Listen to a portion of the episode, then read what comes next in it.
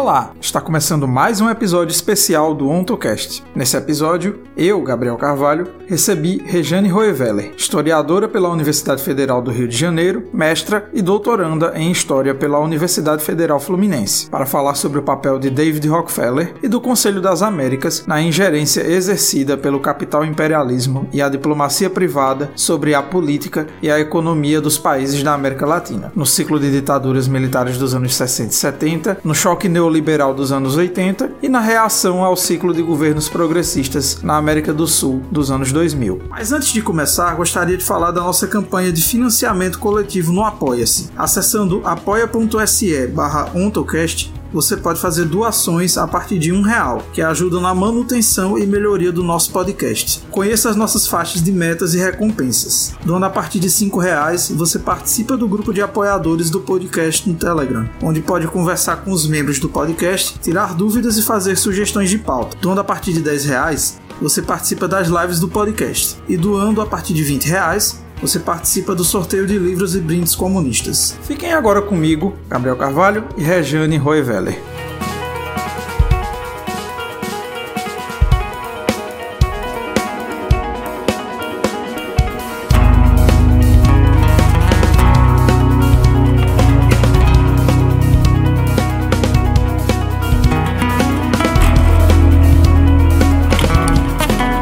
Roeveller. bem, começando mais um episódio especial do OntoCast, seu podcast de divulgação científica e filosófica à luz do marxismo. Para quem está ouvindo o podcast pela primeira vez, eu sou Gabriel Carvalho, sou estudante de Ciências Sociais da Universidade Federal do Vale do São Francisco. Eu fui do PIB de Sociologia da minha universidade e agora estou fazendo um projeto de iniciação científica, no qual eu estou pesquisando o Auxiliador da Indústria Nacional, que é um documento do século XIX sobre a administração do trabalho escravo, que estou utilizando para investigar a consolidação do trabalho alienado no Brasil e da dominação social do tempo que é um tema trabalhado pelo historiador marxista canadense Mois Postone. E a nossa convidada hoje é a Rejane. Rejane pode se apresentar para os nossos ouvintes. Olá, pessoal! Um prazer enorme, uma honra ser convidada aqui para o OntoCast. Espero que seja um episódio muito maneiro. e a gente vai conversar hoje sobre o Rockefeller, mas não só ele, como do contexto da ingerência, digamos assim, do imperialismo na América Latina através do Conselho das Américas. Primeiramente, Rejane, para a gente começar, eu acho que seria interessante a gente saber de você como foi que tu chegou a estudar sobre isso no teu doutorado. Então, Gabriel, na verdade, é, eu já vinha de um mestrado defendido na UF, né, no PPGH, em 2015, sobre um aparelho privado de hegemonia, que é um conceito que a gente vai tratar aqui é, logo mais, é, do Gramsci, né? E é, que se chamava é, Trilateral Commission, né? Comissão Trilateral. Entre 73 e 79, já com a professora Virginia Fontes. E no, no doutorado, eu ia estudar, na verdade, né? Houve esse percalço aí, que eu acho que é muito comum, né? Ah, nós que somos pesquisadores, é, que foi um fato político, né, que interviu e decisivamente na escolha do meu objeto, né, na, no, no espaço temporal que eu, que eu abarquei, porque inicialmente eu, eu me inscrevi para estudar a história de uma publicação é, do Council on Foreign Relations, CFR, do, dos Estados Unidos, que é a Foreign Affairs, é uma revista bastante conhecida no meio de relações internacionais. Mas aí, é 2016, né? Teve o golpe Pittman, né? E o primeiro evento em que é, o Temer, Michel Temer, é, foi é, internacional foi um evento privado dessa organização chamada Conselho das Américas, né, que em inglês é, é America Society Council of the Americas, ASCOA. Então, foi esse, esse fato mais político na conjuntura mesmo que me motivou a escolher, né? E também pelo fato de que na, na historiografia, tirando o René Dreyfus, que tem um livro sensacional de 1987 chamado A Internacional Capitalista, né? Tirando ele, é, isso é, é bem esse, esse tema, né? é, da história desse conselho, dessa entidade, foi bem pouco estudada.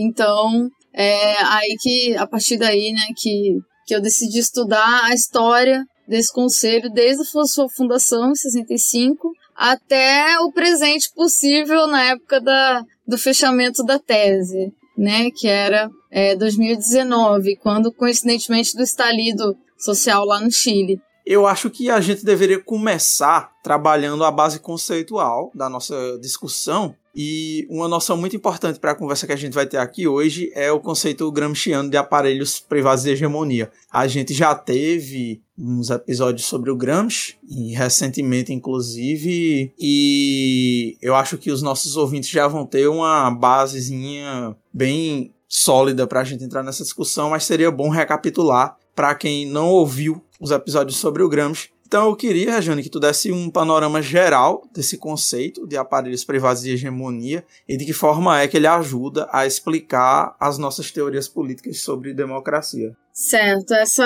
essa é uma pergunta crucial, né? Porque é, a gente procura dar uma, né, prover a nossa investigação de uma base teórica consolidada, né? E é, o nosso uso do Marx e principalmente do Gramsci né, é essencial para o desenvolvimento de alguns conceitos-chave né, que eu utilizo na tese, e um deles é esse, né, o de aparelho privado de hegemonia. Na verdade, esse é um conceito que já vem né, se, é, sendo debatido pela é, professora Virginia Fontes há, há, alguns anos já nos seus cursos, nos, nas suas publicações, é, mas durante é, a, a investigação doutoral eu fui fui atrás do que que como que aparecia, né? Essa ideia de aparelho privado de hegemonia em Gramsci. Né? Publiquei um, um artiguinho sobre isso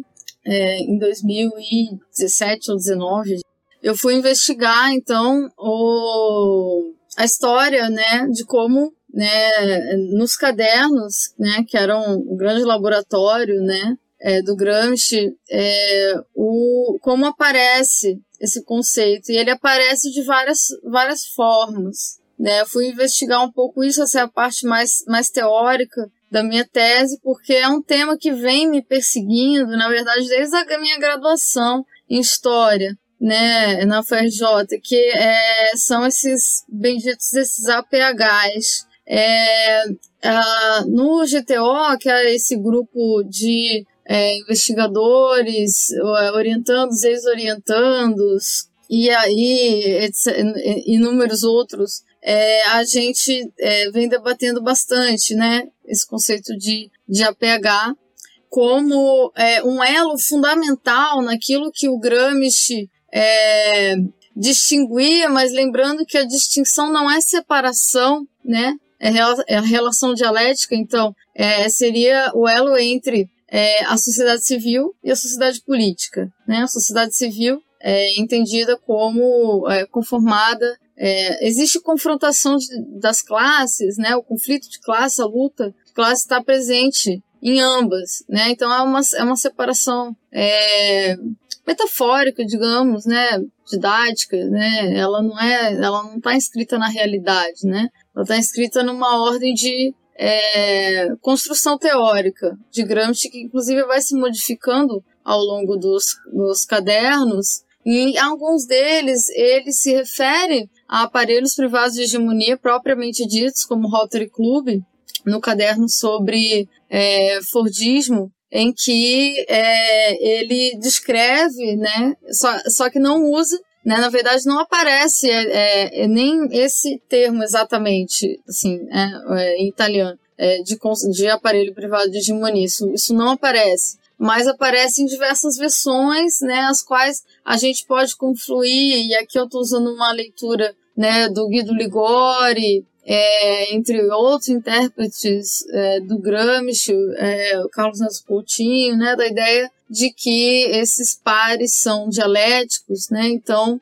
é, mas existe, é, existe, digamos, uma, uma base material também nessa superestrutura, mais ou menos isso que o, Gramsci quer falar quando ele diz é, aparato hegemônico, né? Então, trata-se um pouquinho disso, é, a questão conceitual. Então, eu acho que para tratar agora diretamente do nosso tema, vamos falar sobre a chegada do Rockefeller na América Latina. Claro que a gente vai falar bastante sobre o contexto dos anos 60, mas essa história começa ainda nos anos 30, com a vinda do Nelson Rockefeller para o Brasil, em nome da família Rockefeller, para tratar das relações entre os Estados Unidos e o Brasil. E eu queria te perguntar como foi que, a partir dessa época, se forjou o que viria a ser mais tarde o Conselho das Américas. Muito bem. Pois é, na verdade, é, tem um livro bastante conhecido é, do Tota, da USP, sobre o Nelson Rockefeller no Brasil, né?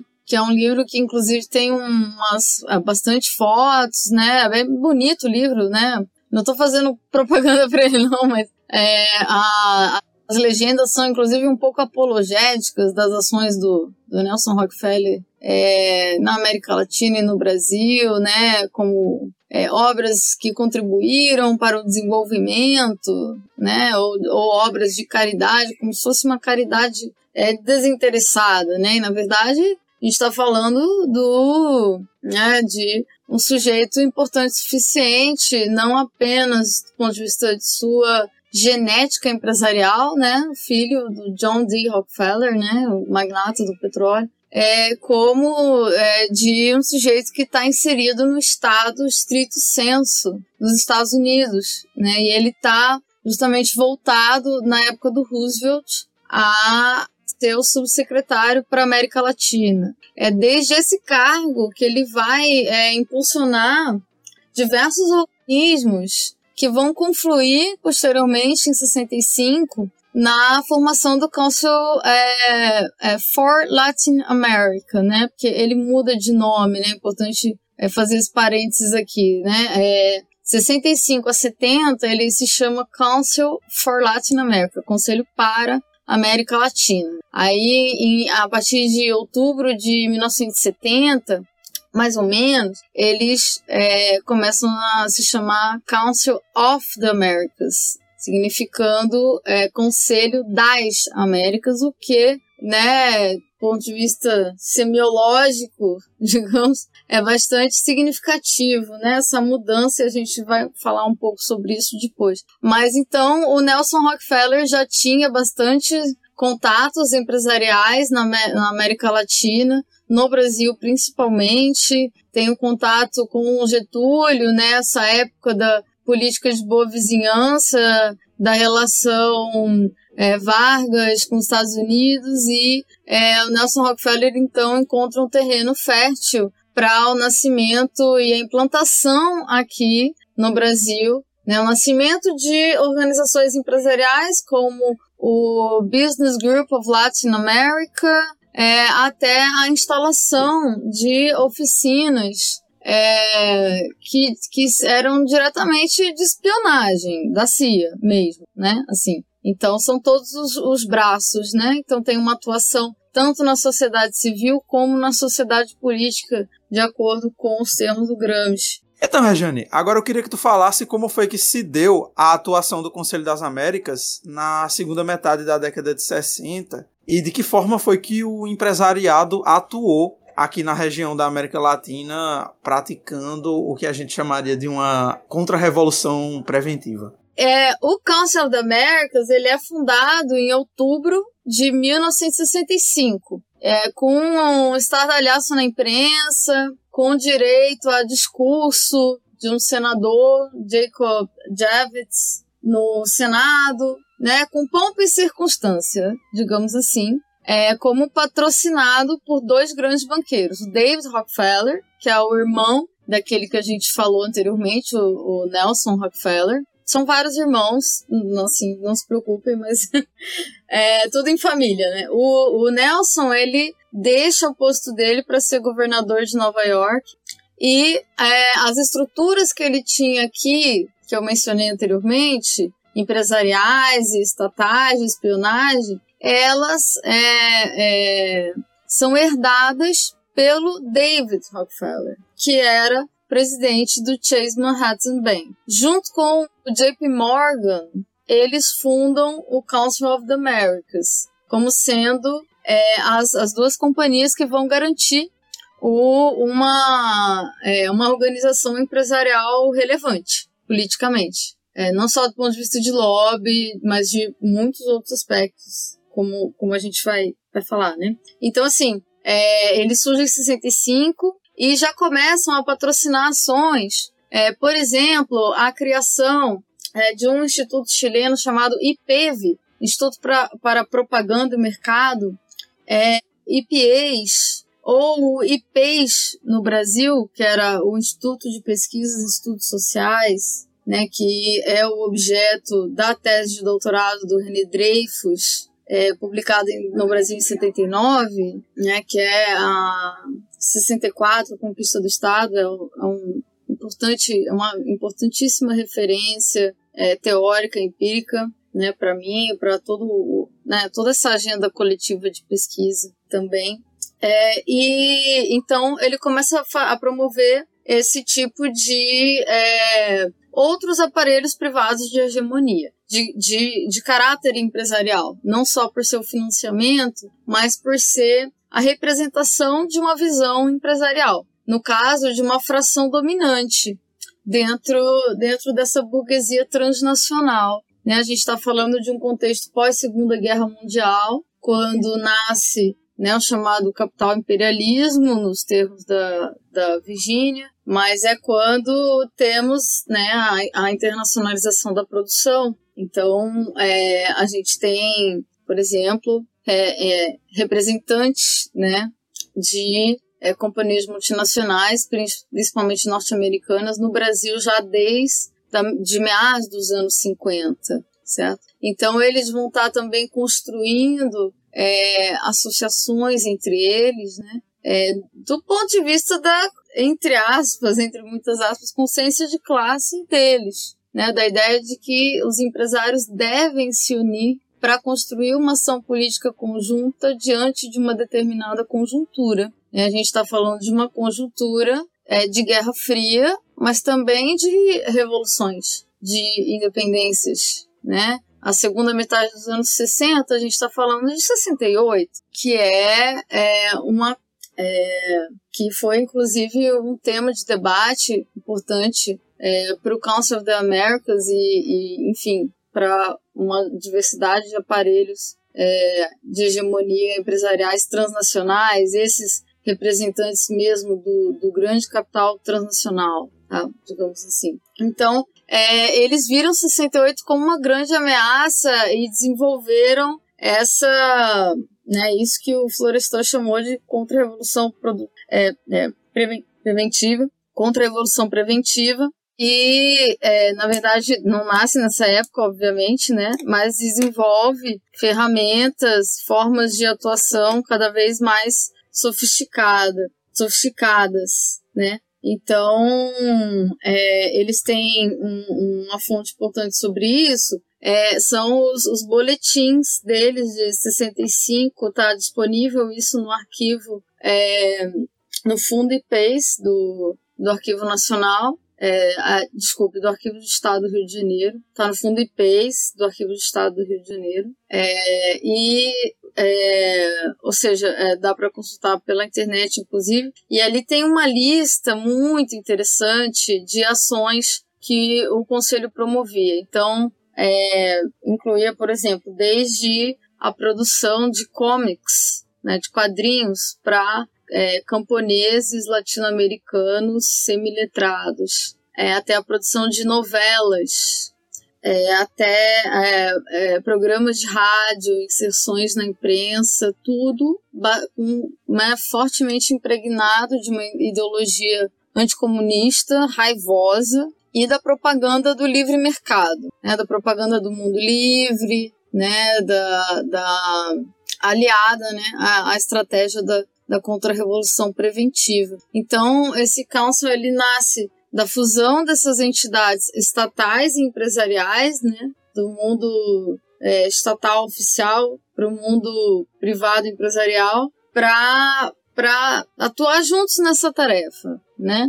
É, e, entre outras coisas, tem ações do tipo filantrópicas, que vai ser, a gente vai falar também mais à frente, o que predomina no, no Conselho a partir dos anos 2000. O Conselho das Américas ele também teve atuação no ciclo de ditaduras da América Latina nos anos 60 e 70, como o próprio golpe de 64 no Brasil e o golpe em 73 contra o Salvador Allende no Chile. Não só o golpe, como o próprio assassinato do Salvador Allende. Então, Rajane, eu queria que você falasse para a gente sobre de que forma é que essas organizações multilaterais dos Estados Unidos interferiram nesse contexto e também que você falasse sobre como foi que a publicidade e a propaganda foram utilizadas como uma ferramenta ideológica para o mercado. E essa última pergunta é importante, inclusive, porque, como a gente sabe, né, o Chile foi um balão de ensaio das políticas econômicas neoliberais que se consolidariam ali nos anos 80, principalmente na Inglaterra de Thatcher e nos Estados Unidos do Ronald Reagan. Mas a gente vai falar um pouquinho melhor disso mais na frente. Essa é a questão que motivou bastante essa, essa tese, né, essa investigação, porque na verdade eu, eu, eu tenho como tema de, né, de curiosidade intelectual e de investigação as ditaduras brasileiras, latino-americanas dos anos 60 e 70, desde a graduação, como um objeto importante. Então, é, eu quis na tese analisar a atuação de uma entidade tanto durante esse ciclo, né, durante esse período, é, e hoje em democracia, ou pelo menos uma democracia formal, né? Então, é, essa foi a pesquisa mais difícil de fazer esse, esse período, porque o próprio Council of the Americas oferece muitas fontes no seu site, por exemplo, mas que é uma coisa é, de 2007, 2008, e obviamente que isso não é um assunto muito, né, um assunto meio delicado, acredito eu, para para do ponto de vista da coerência de seu discurso, porque o Council of the Americas se apresenta como um bastião da democracia, né, como defensor da, da rule of law, né, dos direitos democráticos, até dos direitos humanos. Né, eles fazem resenhas de, de filmes chilenos, como do Patrício Guzmán, como, como se eles não tivessem participado disso, né? E, assim, essa, isso não fui eu que descobri, isso já está na literatura, é, na historiografia e no jornalismo há bastante tempo, né? A gente tem as reportagens famosas do é, do Seymour Hersh, é, ou a gente tem aquela fonte preciosa também do Counter Spy, é, mas sobre esse tema, a maioria das fontes que eu consegui é para é, provar né, e, e, buscar evidências as mais completas possíveis sobre a, a relação do Council of the Americas com as ditaduras foi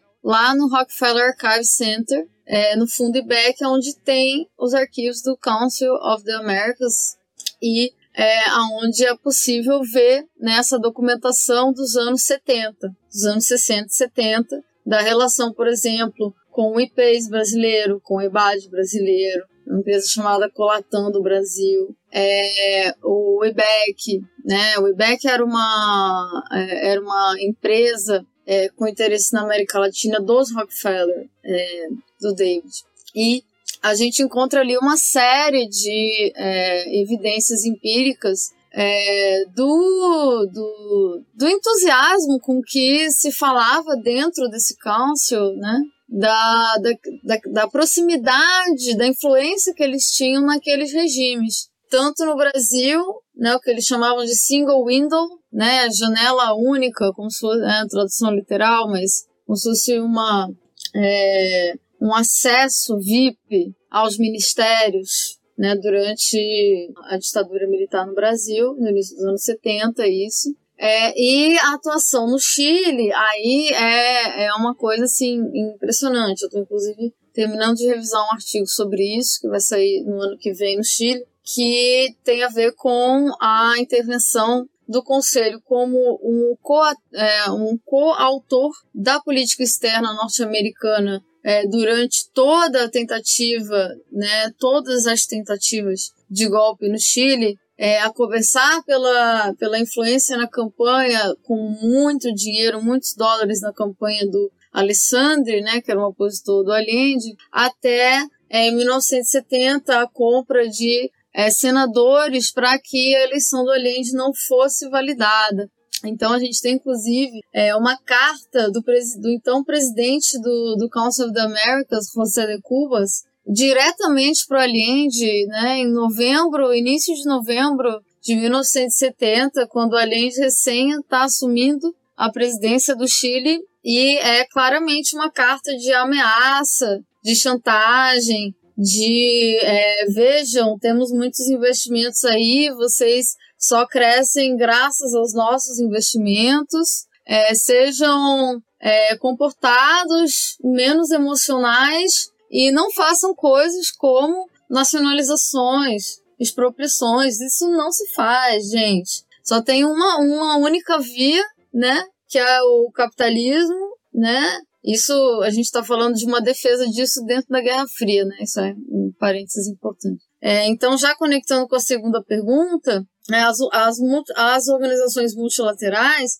é, interferiram é, de maneira oficial, né? Agora, o Council of the Americas, ele não é uma organização multilateral oficial, ele é uma organização privada que representava desde o início cerca de 80% dos investimentos do capital estadunidense privado na América Latina, concentradamente em Brasil e Chile nesse período. Argentina também, é, um pouco América Central, inclusive empresas do Rockefeller de, de é uma curiosidade isso, empresas de, de açúcar do Rockefeller em Cuba foram expropriadas, né?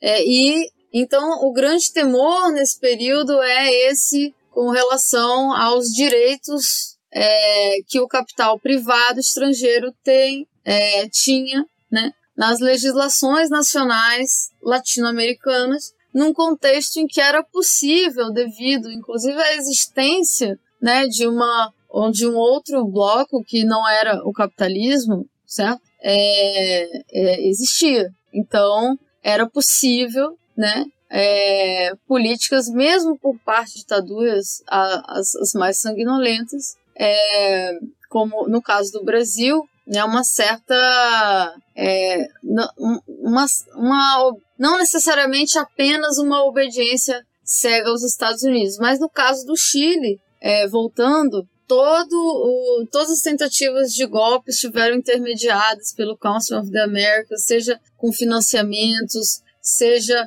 através das famílias empresariais que estavam junto ao Cássio, inclusive por relações pessoais, como é o caso do Agustin Edwards, que é o dono do El Mercúrio, um dos principais jornais da campanha é, contra o governo da Unidade Popular, que era amigo do Donald Kendall, da PepsiCo, e também amigo do David Rockefeller, que se gaba né, nas suas memórias de ter apresentado o Agustin pro, pro Nixon e pro Kissinger, na verdade. Então, é, a gente está falando né, de, é, de golpes que foram é, associados, ou seja, de uma burguesia chilena, de uma burguesia brasileira que estavam bem organizados, já eram golpistas, certo? É, em associação com o poderio militar mais importante que existia né, consubstanciado na quarta frota na América Latina. É, então, assim, o Chile foi um laboratório enorme disso, né? É, a questão da publicidade, da propaganda foram muito importantes, não apenas no sentido é, menor do termo, é, mas é, no, no, sentido mesmo de financiamento e pagamento de agências de propaganda pela formação, pela, é, por trazer a propaganda moderna para a América Latina, inclusive para influenciar em eleições. Né? Isso é histórico, isso é bem importante é, para o Council of the Americas. Agora, uma outra propaganda é, que, que não é só essa, né, um pouco mais ampla, é aquela relativa a programas filantrópicos. Então, por exemplo, é, nos anos 70, isso já está lá no Dreyfus, eles é, promoviam, através de associações empresariais locais, nacionais, peruanas, colombianas, mexicanas, desenvolveram um programa chamado Action e desenvolveram, é, é, é, colaboraram né, na elaboração e na execução e na divulgação interempresarial, é, né, nessa educação da burguesia latino-americana, né, de que é preciso moldar, o, não, né, não é preciso só cuidar dos seus negócios, você também precisa moldar o mundo ao redor dos seus negócios, né, que é aquilo que está lá na análise do, do Gramsci acerca do Rotary Club. Então, é, eles procuram fazer a publicidade e a propaganda não só através da imprensa, do rádio, mas também é, de, de projetos, entre aspas, né, que já são precursores né, de, de, de processos que vão se generalizar no mundo, né, que tem a ver com a conversão mercantil filantrópica do ativismo. Então, eles se associam com organizações não governamentais, que nos anos 70 são muito diferentes né, do, que, do que a configuração de hoje, mas é, nessa, nesse período, anos 60 e 70, eles estão associados, por exemplo, com a FEPRANAL da Colômbia, é, para, num projeto para a construção de casas populares, né, no qual a mão de obra é dos próprios moradores, tá? Mas o conceito, né, a, o conceito central é o de self-help, né, a ideia de meritocracia mesmo, de que é, não foi através de um direito. Né? Então, está fora de cogitações dos direitos, está fora de cogitação é, o Estado intervir na economia, muito menos a ponto de fazer é, nacionalizações, expropriações e quaisquer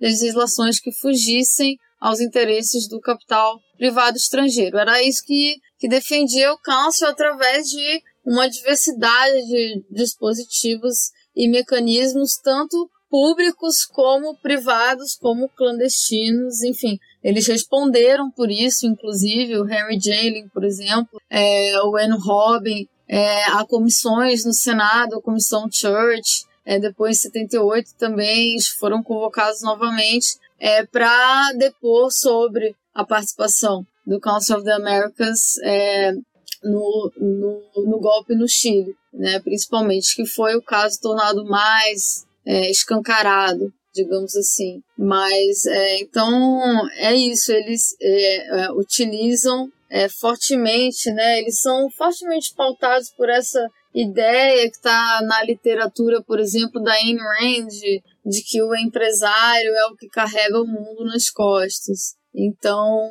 eles vão um pouco é, nessa linha e se convertem ao neoliberalismo precocemente, porque o próprio David Rockefeller tem uma formação é, tanto na London School of Economics, onde ele estudou com vários personagens muito importantes do neoliberalismo, da história do pensamento neoliberal, como na Universidade de Chicago, até porque a família dele é dona de maioria dessas universidades, né? Mas, inclusive, a tese de doutorado dele foi sobre a crise de 29 com uma recomendação de que tudo quebrasse, né? Então é interessante. Ele foi aluno do Schumpeter é, e ele é, tem essa formação acadêmica na economia, a qual vincula, então, a sua atuação empresarial através do Council of the Americas a esse pensamento. Outra questão sobre a atuação do Conselho das Américas na América Latina foi a questão da espionagem. Essa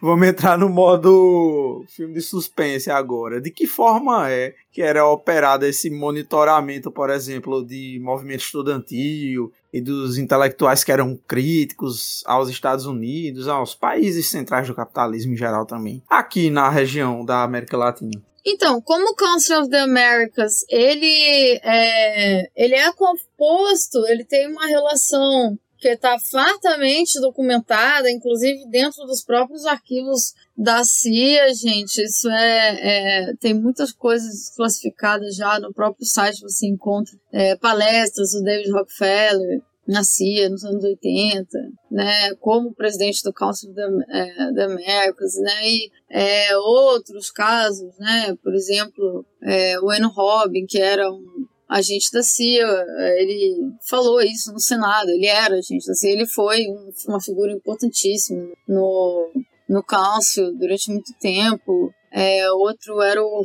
Otto Reich também, que foi indicado embaixador na, na Venezuela e era do Council, um anticomunista fervoroso, é, era da CIA também. Então, assim, é, por quê? Porque como o Council ele herda e ele funde o interesse é, empresarial com o interesse estratégico, político e até mesmo militar, né, que é o da inteligência, né? O Council ele funde essas tarefas. Então, eu encontrei sim, né, no, na documentação, me chamou muita atenção, então eu coloquei um, um pouquinho sobre isso na tese, que é a espionagem é, do movimento estudantil dos intelectuais críticos, principalmente nos Estados Unidos, né? Na América Latina também, mas o que eu encontrei mais nas fontes foi, né, é, o como eles acompanhavam eventos da esquerda, é,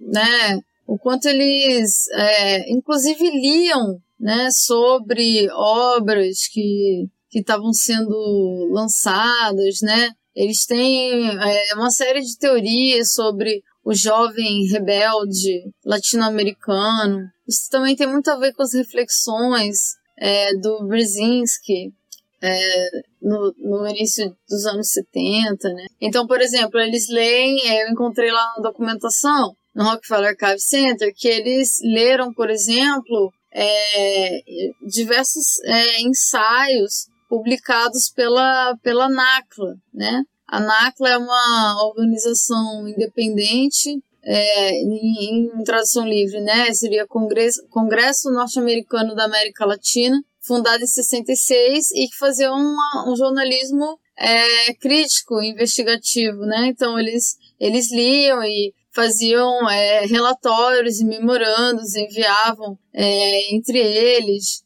certo? É, ele é, também vão ler aquele Daniel Yankelovich, né, um cientista social que foi professor da New School. É, que mais? Eles leram, por exemplo, na década de 60, o debate sobre imperialismo, né? É, dá dá para ver assim que até determinado ponto é, eles é, tem um, um livro do James Petras que eles citam também como uma uma crítica anexada de um membro ao outro do, do council, é, é interessante. Eles estão é, procurando ali no próprio terreno deles como é que está atuando o inimigo de classe, né? E é, existe um movimento muito forte nos Estados Unidos nessa época, realmente, né? E, inclusive, 68 nos Estados Unidos, 69, tinha, inclusive, grupos de luta armada, né? Como o Weather Underground. Então, eles estão estão fazendo dever de casa, digamos assim. Agora, como eu tinha falado antes, a gente vai falar sobre a atuação do Conselho das Américas também no Chile. Ele teve uma atuação muito significativa na ditadura do Pinochet, mas seria interessante a gente falar das várias formas de intervenção política que o Conselho teve antes e depois do golpe militar no Chile em 73, que leva ali ao apoio dos Estados Unidos e dos países ligados ao Conselho das Américas à ditadura neoliberal no Chile. Beleza, algumas coisas a gente já adiantou sobre isso, né? Então, é, o então Council for Latin America ele começa a ter uma relação com empresários chilenos ah, desde o final dos anos 60. Então a gente encontra na documentação, desde pelo menos, né, final dos anos 60, é, na documentação que eu tive acesso, né, é, é, bem provável que essa ligação seja bem anterior, tá? Mas isso é uma investigação que tem que ser feita ainda. A gente observa a participação do Augustin Edwards, dono do El Mercúrio, é, em em eventos do conselho e também de prepostos dele, né, como um advogado chamado Carlos Urenda. esse sujeito ele abre um, um primeiro congresso é, de fundação do Council of the Americas, né? Um advogado chileno ligado braço, uma, né, braço direito, né? E testa de ferro também do Agustin Edwards, né? Fez uma palestra sobre a necessidade do, né, do, da ação empresarial e tal. É, Outro, outra família empresarial chilena importante que vai entrar no, no council e vai ser bem importante até hoje é, são os Mate, né? especialmente a figura do Eleodoro Mate, que são é, representam principalmente as, as indústria, a indústria florestal, né? a indústria madeireira, principalmente do, do centro-sul do Chile, da região da Araucania, é, que é um, um capitalismo extremamente predatório da natureza, né? E essas ilhas, além de outras, vão estar, então, é, junto do Council desde final dos anos 60, tá? É, então, e a gente vê continuidades, né? É, isso é interessante já falar. Então, por exemplo, os mesmos que apoiaram essa, essas mesmas famílias que apoiaram essa campanha golpista dos anos 70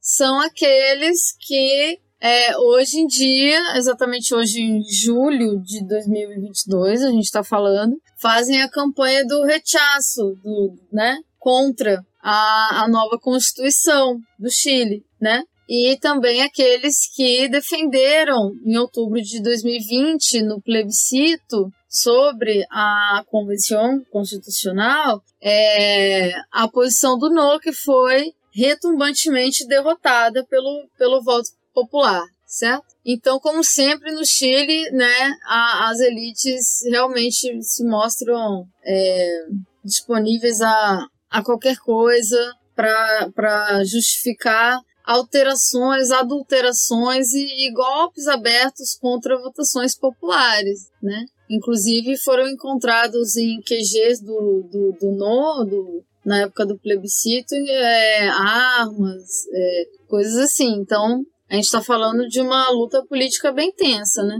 Tanto nos anos 70 quanto agora. E as, nas eleições, né, a ascensão do José Antônio Cast, é, que vai para o segundo turno, né?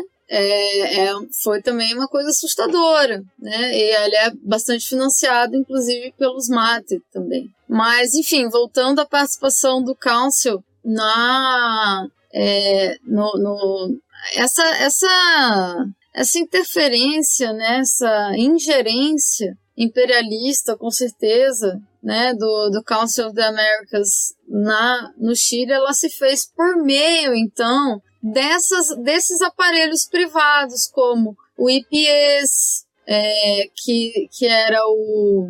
que foi criado, aliás, em 8 de novembro de 1961, ainda no, no governo Alessandri, né, era o Instituto Privado de Investigações Econômicas e Sociais, muito parecido com a sigla também no Brasil do IPES, né, que é brilhantemente estudado pela pesquisadora Elaine Bortoni recentemente.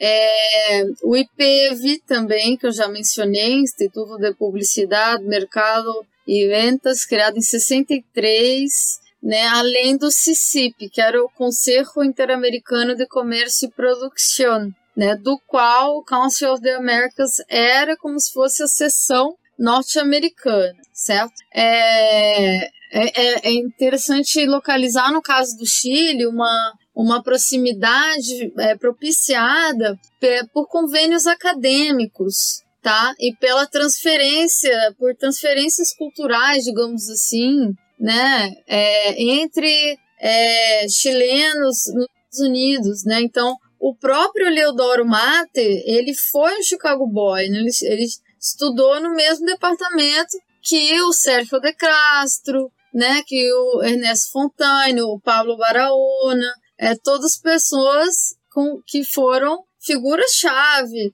né, na implantação do modelo neoliberal chileno, né, que, como a gente já falou, foi um, um laboratório importantíssimo né, é do, do que seria depois a generalização né, do chamado neoliberalismo. Não vou entrar no debate sobre o que é o neoliberalismo neste momento, que acho que a gente não tem tempo, mas é, é fato é, de que eles é, foi utilizado né, um, uma doutrina de choque para assegurar a implantação é, de, um, de um regime de força, de, de um experimento, como eles mesmos chamavam, né? É, através dessas figuras, a gente encontra outros advogados, como Fernando Lenis, que era uma figura muito interessante, porque ele era tanto um alto executivo do El Mercúrio, como também era, foi presidente de uma Corporação de la Madeira, ou seja, de um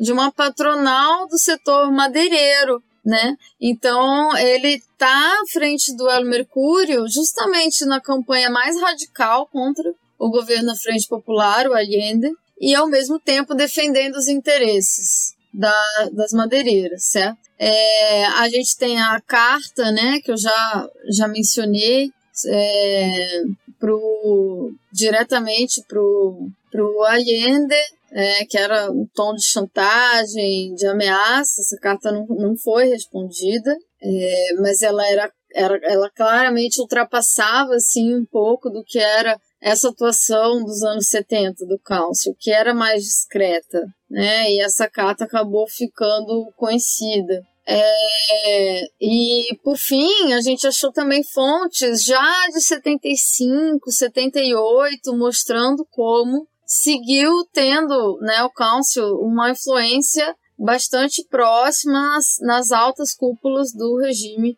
ditatorial do Pinochet, por exemplo, quando eles fazem, né, disfarçado de grupo de estudo, entre aspas, né, uma tipo uma excursão, né, para o Chile é, juntando ali, né, uns oito homens do Council of the Americas em 75, o Esteban Ferrer, os caras da Caterpillar, da ITT, né, da Dow Chemical, é, da New Orleans Street March, é, que chegaram lá e segundo eles, né, e essa, essa, essa documentação a gente encontra é, no, no Wikileaks, que é um outro, uma outra fonte sensacional, né, de hoje em dia para os historiadores, é, e os membros do, do Council, nessa ocasião, teriam ficado impressionados com a recepção recebida e tal. Né? Disse que o encontro foi informal e leve, é, é, ou seja, uma coisa maravilhosa, né? 75 no Chile, sim, para eles era pônei,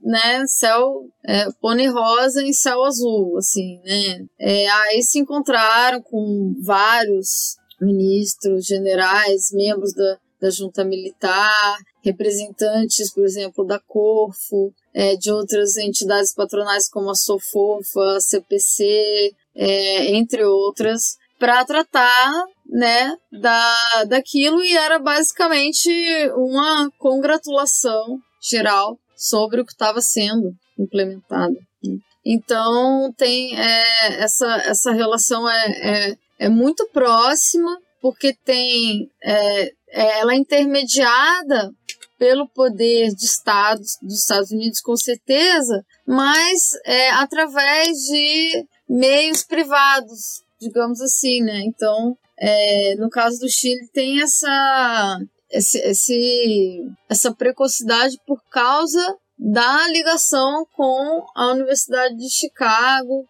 esse pensamento neoliberal que até, como disse o Milton Friedman, né, que até os anos 70 estava caminhando no deserto, né? e que depois vai se generalizar como uma religião, como disse o, Perry Anderson. Para a gente entrar no pós-ciclo de ditaduras, quando acabam as ditaduras da América Latina dos anos 60 e 70, algumas que inclusive entraram nos anos 80, como foi o próprio caso do Brasil, mas a partir da década de 80 houve o avanço de um chamado choque neoliberal na economia global. Como a gente já tinha dito, ele tinha tido um embrião dessa economia neoliberal nas políticas do Pinochet e da Thatcher, ainda nos anos 70, mas que vai se consolidar mesmo na década de 80 com o Reagan e com o Bush pai. Então, eu queria te perguntar de que forma é que o Conselho das Américas atuou, em especial no Caribe e na América Central, e qual era a política econômica e o receituário neoliberal do Conselho das Américas para a América Latina nesse contexto dos anos 80. Então, como eu tinha falado,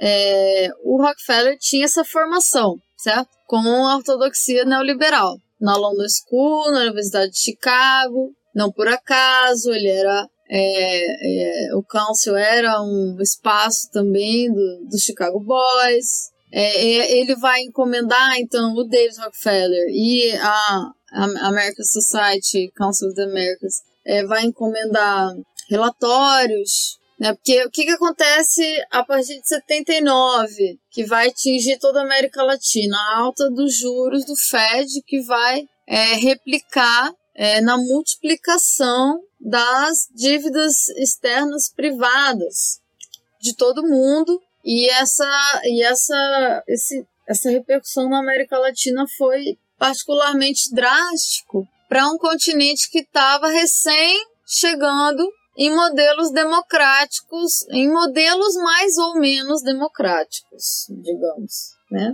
Então eles vão é, produzir é, o, o Bela Balassa, o Pablo Kuczynski do Peru, é, pelo Brasil era o Mário Henrique Simonsen, é, também tem um autor do Colégio de México, eles vão construir assim um relatório em 87, em português se chama Uma Nova Fase de Crescimento para a América Latina. É, e é, ali vai ter tipo um guia de como é, diminuir o Estado na América Latina. Então, é, olha, muitas coisas que estão ali não são muito novas em relação ao que já era recomendado. Então, por exemplo, é desde sempre, né? tipo abertura comercial, né? A ideia de uma área livre de comércio nas Américas é muito antiga, certo? Ela não está começando agora, ela só está adquirindo né, outros atores que, que vão a, defender, impulsionar por novas formas e tal.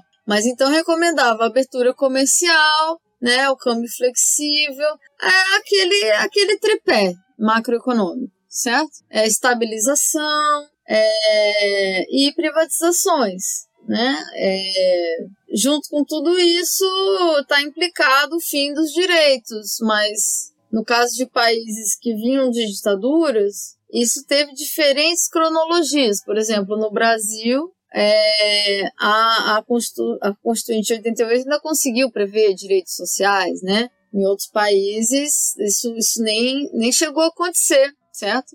Como o próprio Chile, né? Foi esse laboratório que continuou ao longo dos anos do, da concertação, do seu período democrático, é, sob a Constituição do Pinochet, que previa né, a propriedade privada como o direito individual mais importante por sobre os outros. Né? Então, a gente vai ver a, a criação, por exemplo, sobre Reagan, de, de outros aparelhos privados de hegemonia, por exemplo, o NED, que é o National Endowment for Democracy, que vai ter como referência teórica o Seymour Martin Lipset, que era o cientista político dos anos 50, bastante relevante nos Estados Unidos, é, que seguia o Talcott Parsons e tal. É, e vai, esse NED, ele vai é, ser um impulsionador de é, outros APHs pela América Latina, tem outras pesquisas é, já sobre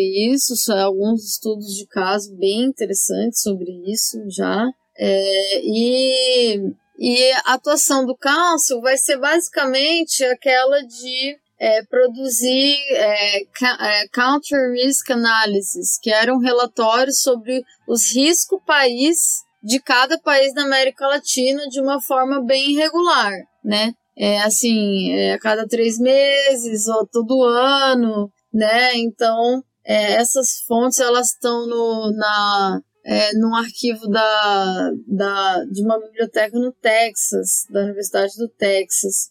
E é, elas têm esses relatórios é, bastante econômicos, né, mais, mais técnicos, assim, mas claro que a técnica não está descolada da política, né? Mas tem a ver com a gestão da dívida, basicamente. Então, o Council vai ser, por ser fundado por banqueiros que os quais não casualmente eram dois dos principais credores da dívida externa latino-americana privada, que era o Chase Manhattan Bank, né, é, e o Morgan, é, é, eles vão ser figura-chave na, nas negociações das dívidas externas é, e figura-chave também, é, tanto nos bastidores como publicamente, unindo empresários, intelectuais, é, atuação conjunta com o Banco Mundial, com o FMI, com o BID, o Banco Interamericano de Desenvolvimento, certo? Para é,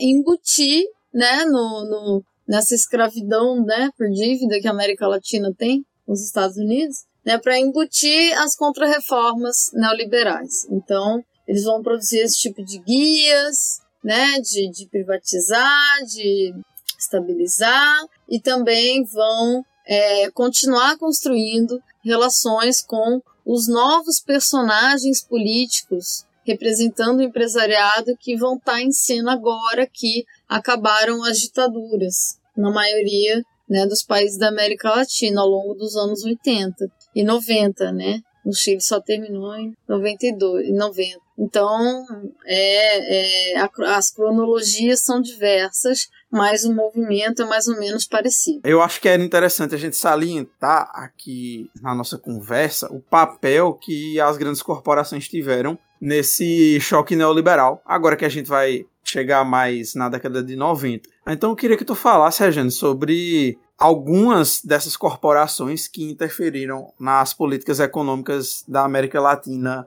na década de 90. Olha, é, na década de 90, a gente já tem um cenário, né, pós queda do muro, a, a suposta vitória, é, né, interna do, do capitalismo, para alguns o fim da história. Então a gente vai é, encontrar um outro cenário de forças políticas na América Latina e na relação Estados Unidos-América Latina. Essas democracias vão ser frágeis, é, em geral subservientes aos Estados Unidos. E quando eu digo subserviência ao imperialismo, não é necessariamente, o imperialismo como política externa dos Estados Unidos. É o capital imperialismo, né? Ela também tem sede na Europa, né? Ele é descentralizado, né? A fusão né, do capital no capitalismo contemporâneo é uma coisa, como diz a, a Virginia Fontes, pornográfica, né? Então, é, é importante fazer essa ressalva, certo? Mas então, é, o que eu encontrei na, nos anos 90 foi é, basicamente a companhias como a 3M, a Johnson Johnson, a Eli Lilly, é, IBM, é, entre outras, estão lá na tese, vocês podem verificar todas depois, é, que faziam lobby para a aprovação do fast track, né, daquele mecanismo que tem no Congresso americano de é, aceleração de aprovação de leis, é, no caso, fast track para aprovação da ALCA, né, daquilo que a gente veio a combater nos anos, né, com o plebiscito aqui no Brasil e outros lugares em 2002, né?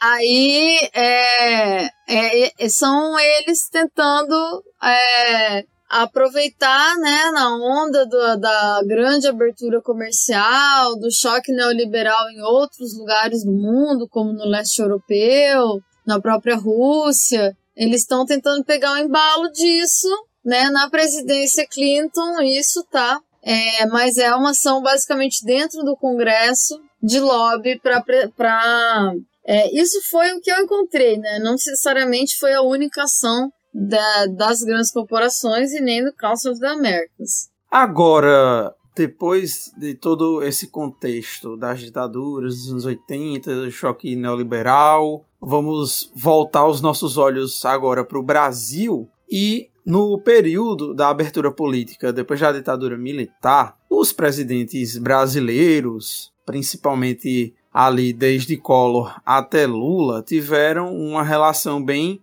estreita, digamos assim, com o Conselho das Américas. Eu queria que tu falasse um pouco sobre o papel que o Collor, o Itamar Franco, o Armínio Fraga, o Fernando Henrique Cardoso e o Lula desempenharam frente ao Conselho das Américas. Então, é, Gabriel, essa é uma parte que eu não tinha como não colocar, porque eu também usei bastante a imprensa brasileira. É, então, aí que noticiar, noticia fartamente uh, né, matérias sobre o, o Conselho das Américas desde, desde os anos 60. Então eu encontrei muita fonte de imprensa, né? E é, o que se destaca mais acabam sendo os, os encontros públicos do Council, tanto em Nova York como em Washington. Então eles fazem eventos, por exemplo, como Presidents of the Americas, que eles reúnem todos os presidentes das Américas ou representantes, né? Claro que eles excluem Cuba, né? É, às vezes tem uma lista assim de personas não gratas, né? Curiosamente, os ditadores nunca foram personas não gratas, né? Porque nos anos 70 tinha almoços com Pinochet, com toda a lista completinha dos ditadores latino-americanos. Mas enfim, é, eles acabaram sendo é, uma espécie, sabe, de diplomacia informal, mas meio que obrigatória é, entre é, nas relações da, do, dos países da América Latina com os Estados Unidos. Então eles entrevistam é, sabe, candidatos, do mesmo jeito que candidatos à embaixada passam por entrevistas dentro do próprio país, eles passam também, digamos, por sabatinas no Conselho das Américas, com participação de empresários, tá? É, muitos, assim. Eu diria, são poucos os que não estão né? Inclusive nos anos 2000, até mesmo o Evo Morales participou de, de eventos do Council of the Americas. O único que realmente não participou, pelo que eu vi, foi o Hugo Chaves, né? Mas aí eu já estou adiantando muito. É, eu, é, em relação a, ao Collor, ao Itamar, né? Esse que você mencionou aí, o Collor, ele era visto como a renovação, o jovem que ia caçar a corrupção, porque aqui a gente já vê uma certa mudança de discurso na política externa norte-americana, é, assim, de que o problema da dívida, o problema da América Latina, o problema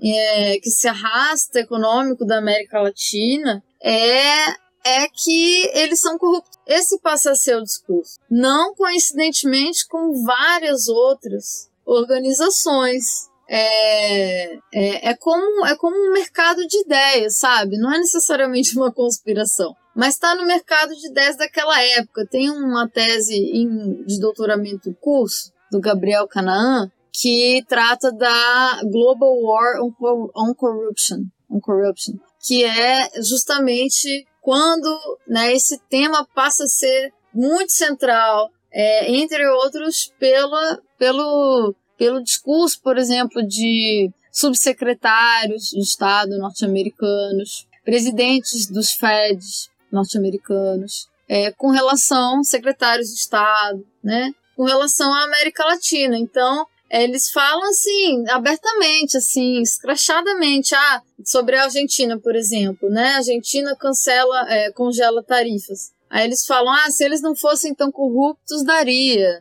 né, para não ter esse tipo de medida, uma coisa assim. Então, eles gostam que o Collor tenha essa coisa anticorrupção, é, gostam que defenda o programa neoliberal tal qual. É, o Itamar tem um, já um certo. É, uma é, é, vitória meio perambulante, mas ele não é, tá longe de ser, né, um, um, preferido dessa, desse pessoal, muito pelo contrário, né, ele entra em confronto com o Armínio Fraga, que é o neoliberal, obviamente, da, da, da dessa história, né, não tem como. É, o Fernando Henrique era o exemplo melhor para eles de presidente na América Latina, tá? Sim, é até hoje não por acaso ele está no conselho editorial da revista do Council of the Americas, que é a America's Quarterly. Ele E pelo Chile, adivinhem quem?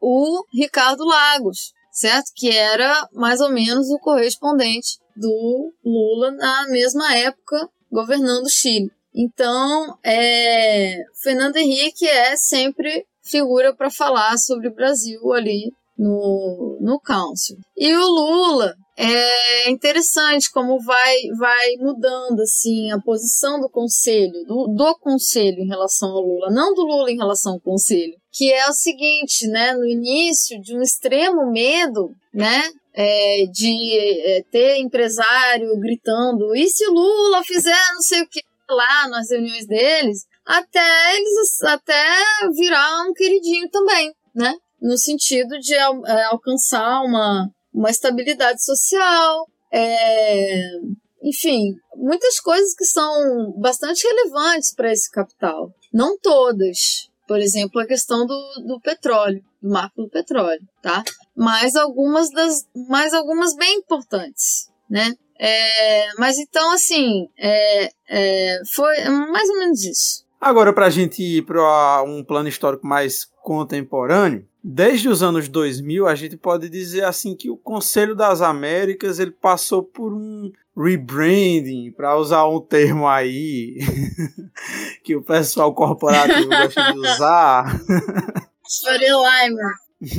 e surgiu aí um novo Conselho das Américas nos anos 2000, e esse novo Conselho das Américas ele é responsável hoje por uma atuação política econômica que vai abarcar, inclusive, esferas como a justiça, as políticas sociais, educação, saúde, segurança social, relações trabalhistas, etc., aqui na América Latina. Então eu queria que tu falasse um pouco dessa nova cara, entre aspas, de responsabilidade social, entre aspas também, do Conselho das Américas. Sim. É, essa, é, essa é a face é, de mais cinismo, cinismo mais evidente, talvez, né? Não sei. É, mas assim, a ideia de responsabilidade corporativa, responsabilidade social, é, cidadão global, elas nascem mais ou menos junto ali nos anos 70 ainda. Então, nos anos 70 já o, o Council of the Americas, por exemplo, fala desse nome. A Trilateral Commission também, vários outros desses APHs aí, né?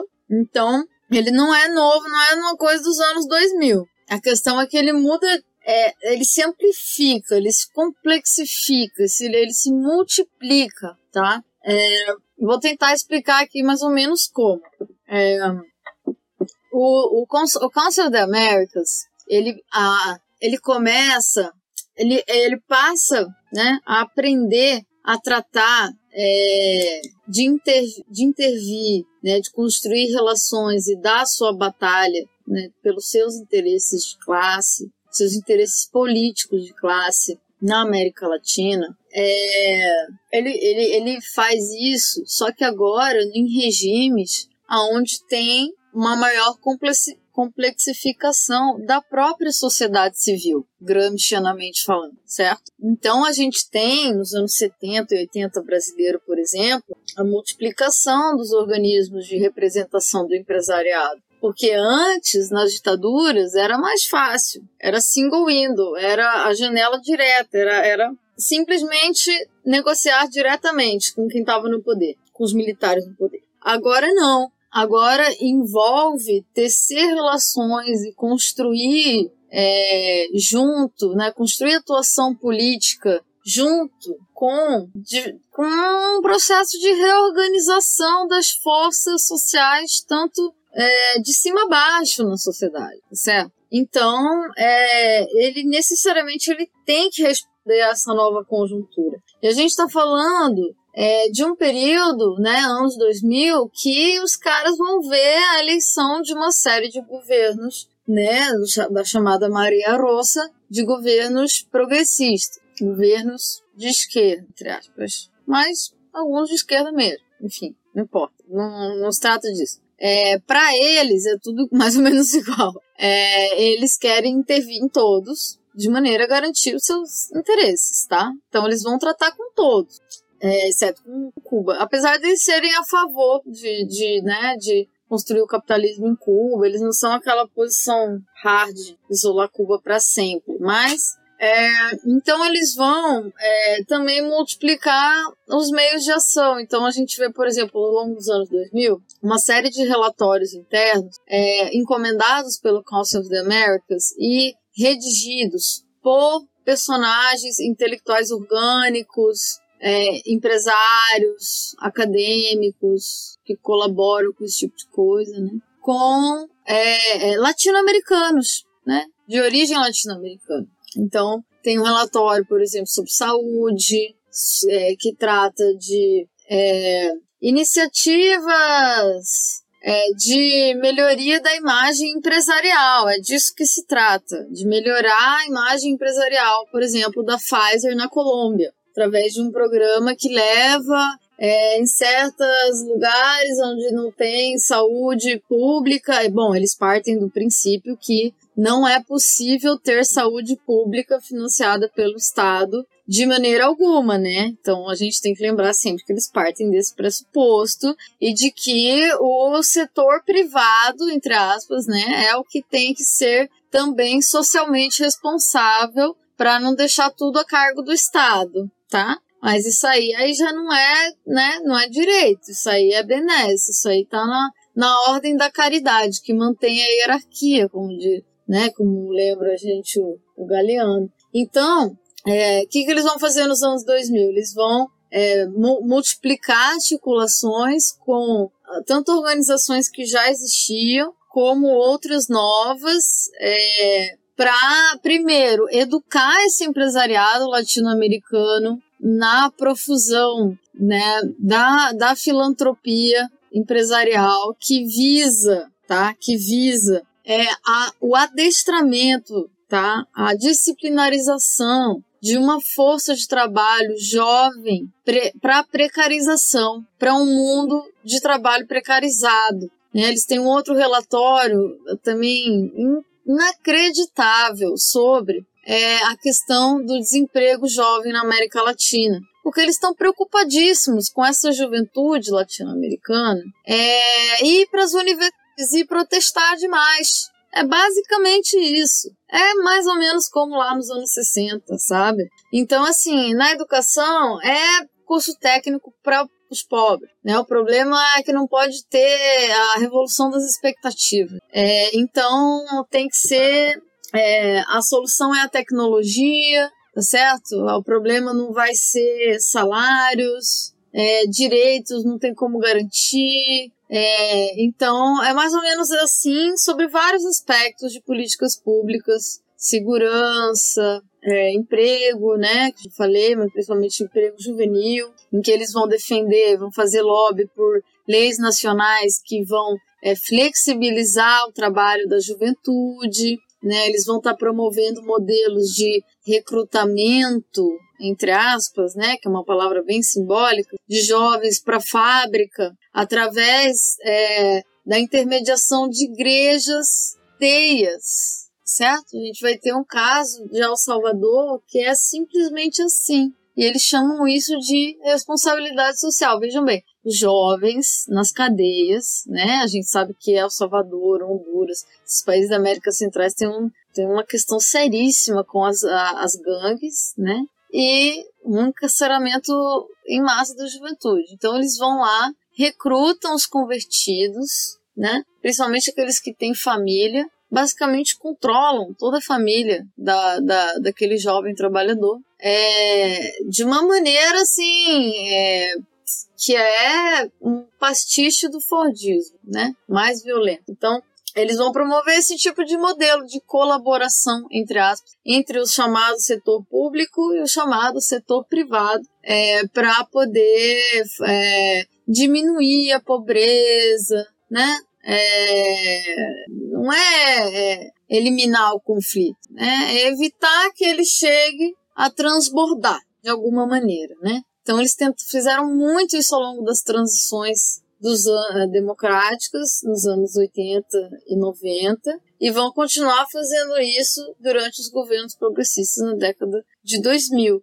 Né? Então, isso virou também né, o discurso mainstream agora, né, da responsabilidade social mas já é já é até ultrapassado, assim, eles vão se reinventando numa velocidade incrível. Como uma última questão, Regiane, eu queria passar agora para contemporaneidade e o Conselho das Américas com certeza tinha algo a dizer sobre o dito ciclo dos governos progressistas na América Latina, que é como algumas pessoas gostam de chamar esses governos entre aspas de esquerda que tiveram dos anos 2000 para cá na América Latina, desde o Chaves, passando pelo Lula, o Evo Morales, Rafael Correa, etc. Assim como o Conselho também teve um papel no que a gente pode chamar de uma virada neoliberal que aconteceu de 2015 para cá, começando com a eleição do Macri na Argentina, né, com o impeachment da Dilma Rousseff e, e tudo que aconteceu depois na América do Sul de lá para cá. E aí eu queria te perguntar qual foi a atuação do Conselho perante esses governos, entre aspas, progressistas e qual é o papel que o Conselho teve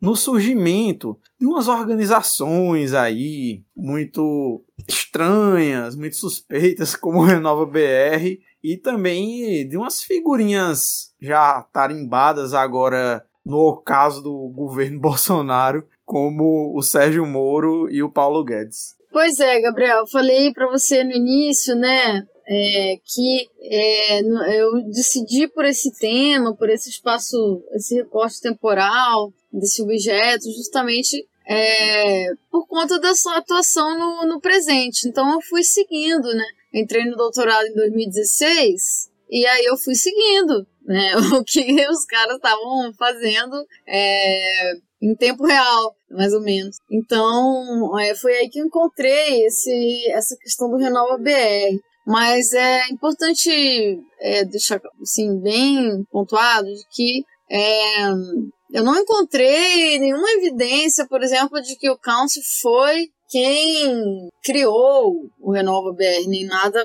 assim, mas que ele validou com certeza, sim, que ele deu o seu, né, a sua chancela política, moral, né, com certeza, né, teve um evento em, é, é, em Nova York em 2018, mais de um, inclusive, é, com representantes do Renova BR, é, principalmente o Eduardo Mufarrege, e, é, entre outros, é, é, então candidatos a parlamentares né, e bolsistas do Renova BR. É, o que é, não me surpreende, não, porque é, a aposta política é, geralmente do Conselho das Américas, preferencial, digamos assim, é aquela dos partidos tipo PSDB, né, defensores de uma democracia blindada, de uma democracia fria, certo? É, de assim, é,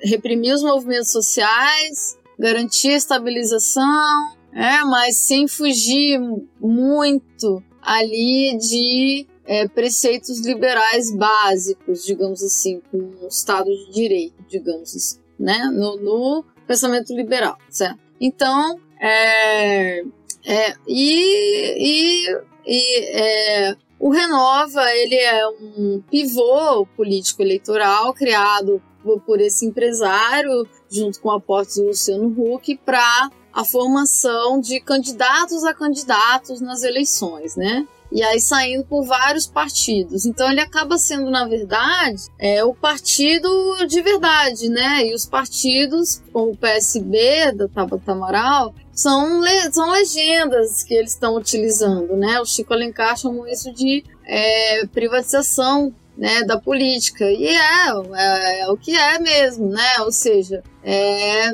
é uma espécie de preparação schumpeteriana né, de seleção de líderes para uma democracia é, que se quer é, fria, né, sem povo na rua, basicamente. Então, o conselho, ele ele tá longe de ter sido um apoiador do Bolsonaro, mas ele foi sim, durante muito tempo, um fervoroso admirador do, do Sérgio Moro, né? Isso a gente vê em várias reportagens da America's Quarterly, é, especialmente do jornalista Brian Winter, mas de outros também. Era uma era a linha editorial, digamos assim, deles na época, né? A questão da, do combate à corrupção e do apoio aos juízes que eram, digamos, os correlatos da Lava Jato em toda a América Latina. É, tiveram um número especial sobre isso, os Corruption Busters, né, os caça-corrupção, digamos assim, e diziam, né, ainda em 2000, é, perto de 2018, que o Moro era o adulto no escritório, né, o que não deixa de dar uma certa, né, uma certa chance né, digamos assim, para o que era a chapa do Bolsonaro, certo? E essa é a posição de parte do empresariado paulista, que é aquele que levantou a direita brasileira em 2015 na Paulista, principalmente, e que depois perdeu a direção política, intelectual e moral do movimento que acabou virando a favor em torno do Bolsonaro, né, com a confluência de, de, diversos tipos de direita, certo? É essa, esse mesmo pessoal, digamos assim, né? Então, é, isso me mostrou que o conselho ele, ele segue tendo, ele, ele segue assim muito por dentro, né, das conexões empresariais, até porque muitas coisas mudam de nome, mas são simplesmente heranças, né, de relações passadas. Então, essa virada neoliberal de, de, de, de 2015, né, que seria uma segunda onda de neoliberalização na América Latina, a gente pode chamar assim, né? É, ela vai ser gratamente acolhida pelo Council. O Macri vai ser um queridinho, né? Dentro do, do Council of the Americas, né? Com seus lindos olhos azuis, verdes, sei lá, é, que iria cumprir todo o roteiro que fosse desejado, principalmente no caso da, da Argentina, onde né, é, esse pessoal tem um problema grande, enorme, histórico com o peronismo, né? Então, é, eles vão, é, em cada cenário nacional, atuar de uma forma diferente, né? Não, não tem uma posição oficial, né? Você deduz ali pelo que são, pelo que é o tom dos artigos, das colunas, qual é a posição que, que, que é defendida, né? Mas é, até porque eles não podem interferir politicamente, né? Pelo, pela classificação que eles têm nos Estados Unidos, é, em relação ao enquadramento para o pagamento de impostos. Então, é, o Council segue firme e forte por toda a América Latina, procurando é, essa um, um, pouco perdido no tiroteio entre a extrema direita, né, e a nova, novíssima onda progressista, digamos assim, é, tentando, lamentando uma terceira via que não houve no Brasil e em outros lugares, mas sempre muito poderoso, né? Porque definindo independentemente do governo, né? A gente está falando de relações entre estados, né? Está falando de um conceito que opera relações entre estados, não entre governo, né? Então é, é, é isso, a relação entre o capital também, entre estados e entre capitais. Muito interessante esse papo que a gente bateu hoje, Rejane. Tem bastante informação que foi trazida aqui para os nossos ouvintes sobre esse assunto a ver né, todos os meandros dessa ingerência política dos países imperialistas sobre a América Latina, sobre os países subdesenvolvidos e economicamente dependentes em geral, mas hoje aqui a gente fala especificamente do contexto da América Latina. Então acho que foi um papo bastante interessante e eu queria te agradecer por ter topado assim com tanta diligência esse nosso convite. Eu gostei bastante do resultado desse episódio de hoje. Obrigada a você, Gabriel, todo o pessoal do OntoCast que eu sigo lá faz um tempo já e dou os parabéns pelas maravilhosas entrevistas que vocês fazem, super atuais. É, então eu que agradeço mais uma vez o convite, sigo à disposição e qualquer coisa que queiram me é, contactar, é, você pode colocar o meu e-mail na descrição ou sei lá. Eu tô por lá na academia.edu, todas essas redes sociais de, de acadêmicos. E a minha tese está disponível no site do PPGH da, da UF. Então é isso. Muito obrigada mais uma vez e até uma próxima. É isso aí. Muito obrigado também a vocês, queridos ouvintes do Ontocast, por terem ouvido mais esse episódio especial do nosso podcast. Um grande abraço e um bom momento a todos.